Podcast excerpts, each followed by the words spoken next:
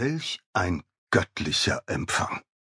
Ein roter Teppich aus Rosenblüten führt Osiris mitten hinein in ein rauschendes Fest, in ein Meer aus Fackeln und Lichtern.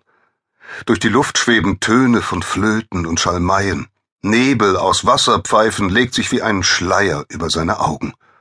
Oh, geliebter Osiris, ruft Seth, der diesen Wolken entsteigt, lass dich ehren und preisen.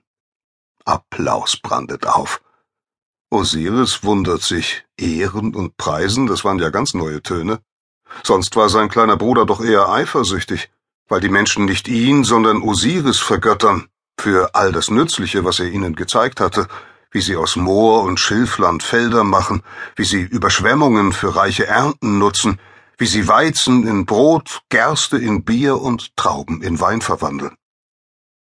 Offenbar haben diese Leistungen auch seinen Bruder Seth überzeugt, gibt er doch tatsächlich ein Fest für ihn, mit 72 geladenen Gästen. Geliebter Bruder, du hast der Welt Wohlstand und Frieden geschenkt, dafür gebührt dir ewiger Dank. Seth muss husten. Kurz scheint es, als habe er sich an seinen eigenen Worten verschluckt, dann räuspert er sich und lächelt wieder. Auch ich möchte der Welt zur Feier dieses Tages etwas schenken. Ein Raunen geht durch den Saal. Selbst Osiris gehen die Augen über. Seth enthüllt eine Truhe, wie er sie noch nie gesehen hat. Aus Ebenholz und Elfenbein, aus Gold und Silber, verziert mit den kostbarsten Schnitzereien. Wer in diese Truhe passt, dem soll sie gehören. Seths dunkle Augen funkeln. Osiris strahlt, klatscht in die Hände, lässt den anderen Gästen aber gern den Vortritt. Alle wollen Probe liegen, jeder will diese Truhe besitzen. Doch der erste ist zu klein, der zweite zu groß und der zweiundsiebzigste zu dick. Lasst mich sehen, ob ich in dieses wundervolle Werk passe.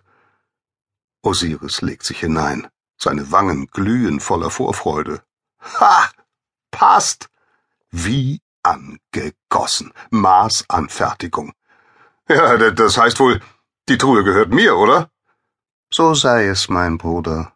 Die Truhe gehört dir. Für immer und ewig.